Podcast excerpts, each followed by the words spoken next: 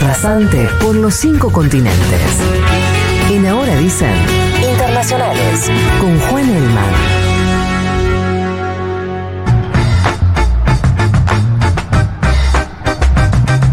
Señoras, señores, tenemos un anuncio para hacer. Si son oyentes de esta radio habituales, quizás ya lo sepan. Y si no, es el momento. Queremos avisarles que hoy, 20 de diciembre de 2023, es la última columna de Juan Elman en Ahora Dicen, chicos.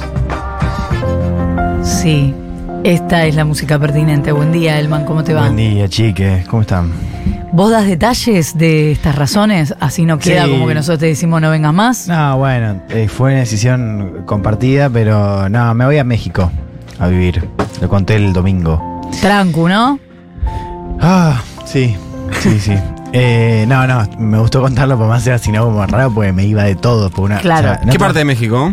Eh, Ciudad de México. Porque no te dan los huevitos para Ciudad Juárez, ¿no? Eh, ¿Por qué sería? no, ¿Por qué? O sea, es mi último programa, no, no, no me parece que esté bien. Eh, yo me. Es mi forma de afrontar la frustración. Esa y que se me caiga la Claro, silla y mientras se va Claro, bajando. Esa es tu manera de dar cariño, está bien. Ujú. Eh, no, sí, me voy a México, por eso dejo todos mis programas en la radio. Eh, igual, para el oyente que no sabe, Elman es una persona que se va y viene permanentemente en la vida. O sea, por ahora se va a México, Por ahora es eso, claro. ¿no? Bueno, tampoco, nunca hubo un, un salto tan grande, sí hubo varios saltos. De todos modos, eh, más allá de todos mis saltos de estos últimos años, esta fue casi una constante, te digo, ¿eh? Eh, Digo, cuatro años de un mundo y tres, tres años de, ahora dicen. Ah, ahora dicen pura constante, decís.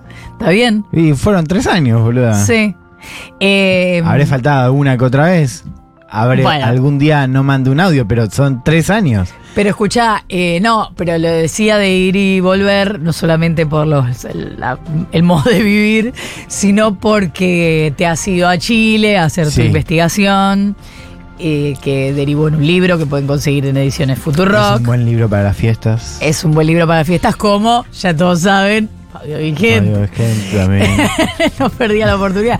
Bueno, no, pero ahora eh, a probar suerte. Sí, in situ creo no que- sabemos cuánto tiempo. No, claro, me parece que es un poquito más de tiempo que en Chile, eh, pero bueno, no sabemos.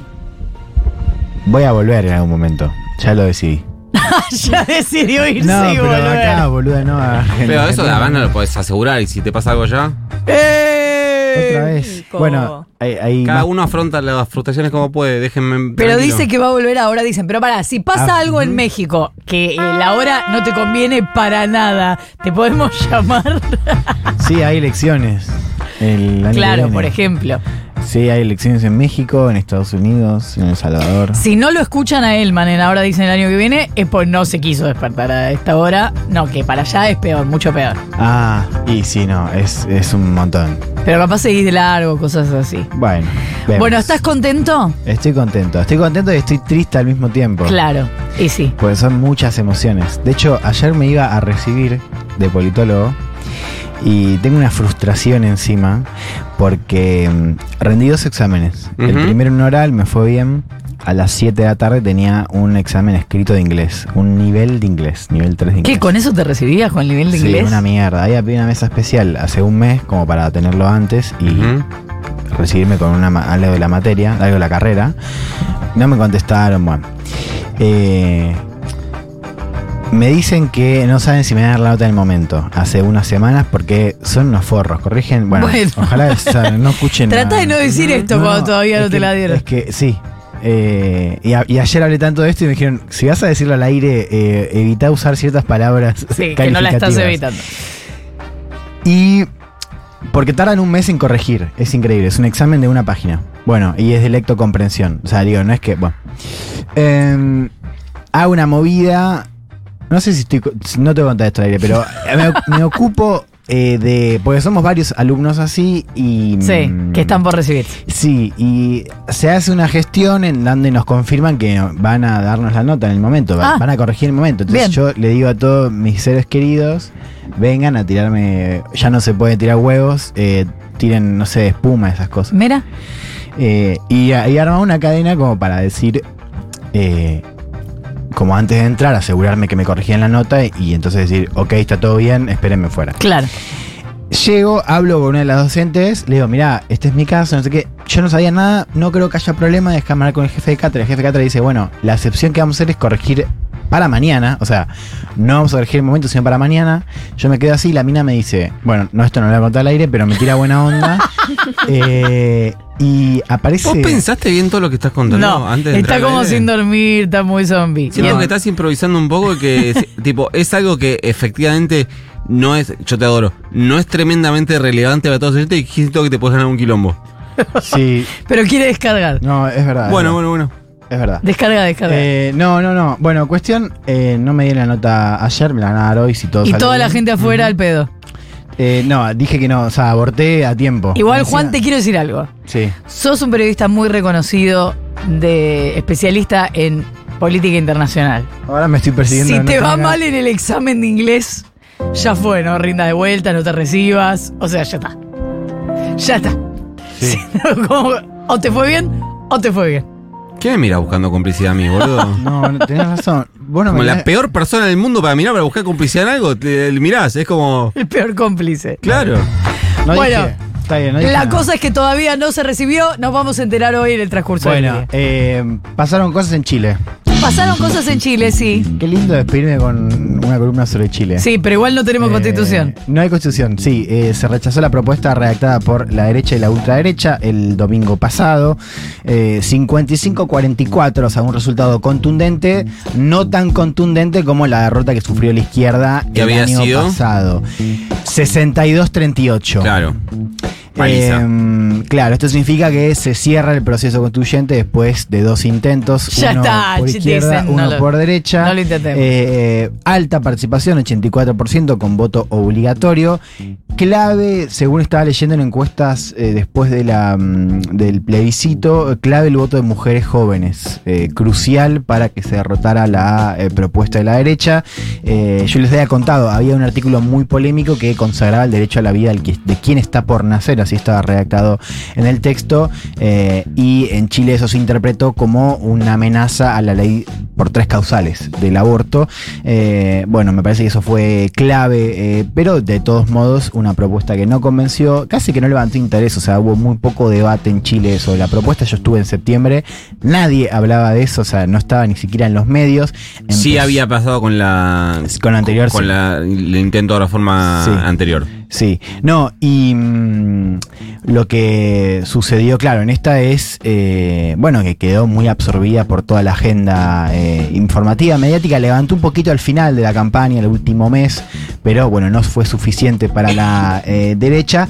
Se confirma así lo que es, eh, creo que lo hemos dicho acá también, la principal tendencia política en Chile, que es, algunos dicen, el ánimo destituyente, ¿no? O sea, un politólogo me decía el año pasado en una entrevista, decía, en Chile hace 10 años que hay un plebiscito sobre la clase política donde siempre eh, gana el rechazo. O sea, Claro. y, y se va moldando según cada elección. O sea, el caso de la elección de Boric fue un rechazo a Piñera y al, al- al sector político que había gobernado durante los últimos años. Boric ahí encarnaba, si querés, esta opción de impugnación a lo establecido.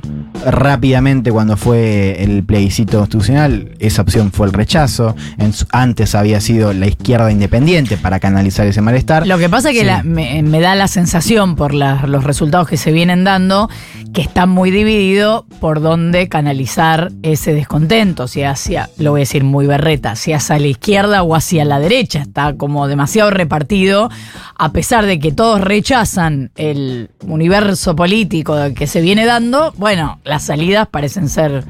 Sí, lo que tenés ahí es un cambio en el universo de votantes. O sea, acá tuviste voto obligatorio en las últimas, ahora tres elecciones, donde ahí la derecha tuvo un mejor resultado. Bueno, salvo en esta, pero en las primeras dos, recordemos, el plebiscito donde gana el rechazo en 2022 y la elección donde el Partido Republicano, José Antonio Caz, saca la mayoría, bueno, ahí le va mejor a la, a la derecha. Eh, bueno, ahora sufre esta maldición de ser el, el- el que es visto como la opción de, no sé si el status quo, pero en este caso de eh, quien armó y presentó la propuesta. De hecho, fíjense, vamos a escuchar ahora a Gabriel Boric, el presidente de Chile, donde, bueno, él tenía ciertos motivos para festejar o para respirar un poco más aliviado, y él dice, este resultado es un llamado de atención, ¿no? Justamente pensando en esta profunda crisis de representación que vive eh, Chile. Lo escuchamos a Boric. El resultado de este plebiscito, más que una celebración, es un fuerte llamado de atención. Si quien ostenta la mayoría circunstancial se refugia en su trinchera e intenta negar la existencia del otro, jamás lograremos construir acuerdos para avanzar en materias que no pueden seguir esperando. Por eso lo digo con mucha convicción, ni celebración ni arrogancia, pelota al piso, humildad y trabajo.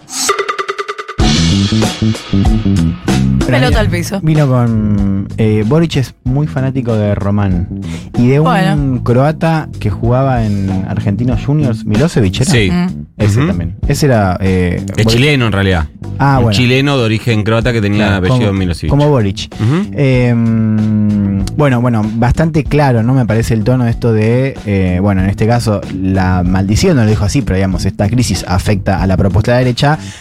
Él lo sabe porque lo sufrió en su momento, sufrió también además un, descrédito muy rápido de su gobierno, que está en cifras muy bajas de aprobación.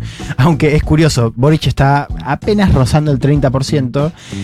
Este número hace, digamos, 10 años en América Latina hubiese sido un escándalo. En América Latina, hace 10 años, los presidentes en general ostentaban una aprobación mucho mayor. Hoy ese número es bajo, pero no es tan bajo. Claro. digo, hemos tenido casos peores, digo, Lazo en Ecuador, Moreno antes. Todos los de Eh, Perú. Todos los, sí, Perú muy rápido cayó. Eh, estoy pensando, bueno, el propio Piñera después del estallido, en el marco Alberto del Fernández, estallido. boludo. Y estaba por terminar así. Alberto Fernández. Bueno, si te pones a pensar también que eh, el balotaje es el balotaje, pero en definitiva también son los números de mi ley. ¿No? Un 30. por- vos- po- es difícil decir ahora que Lo tiene una aprobación del 30 porque las no. encuestas que miden aprobación Claro. Claro, le daban claro. arriba del 60. Sí, sí, todavía le dan. Sí. Pero, pero digo, en definitiva, el núcleo de esa persona es un poco regional. Sí, es que yo creo que la clave es el descenso. O sea, Boric Sí. entra con mucho más. O sea, hay, hay una pérdida de expectativas, una caída de expectativas muy rápida. Me parece que la clave es esa. Después, sí, los pisos y los techos van variando, pero. Ya me no hay tiempo para nada. La clave, claro. eh, bueno, no hay luna de miel, en fin.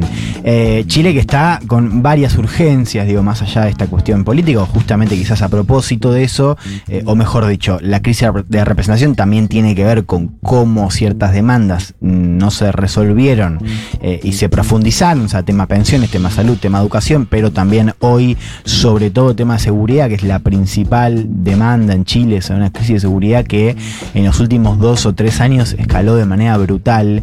Y yo aprovecho que me estoy despidiendo acá. Ese creo que es el gran tema a seguir eh, en paralelo. Yo les conté el caso de Ecuador, un, un país que quedó, es verdad que también con ciertas eh, particularidades geográficas y otras un poquito más, bueno, tema divisa también, dólares, en fin.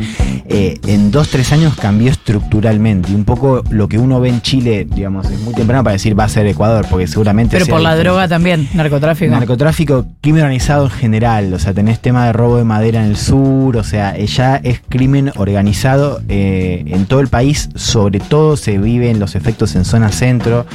Santiago, o sea, cómo cambió el centro en términos de circulación en pocos años es muy notable. Violencia. La- violencia, sí, sí, sí. La- vos lo que tenés es un aumento de homicidios muy zarpado. Mira. O sea, yo lo contaba el domingo, el, el, eh, el último reporte de Inside Crime que mide tendencia regional eh, le da el salto de 2021 a 2022 de 30% homicidios. O sea, está solo por debajo de Ecuador que tuvo 80. Yo me imagino, eh, no, no me imagino, lo digo en base a cifras, que el salto de este año es mayor.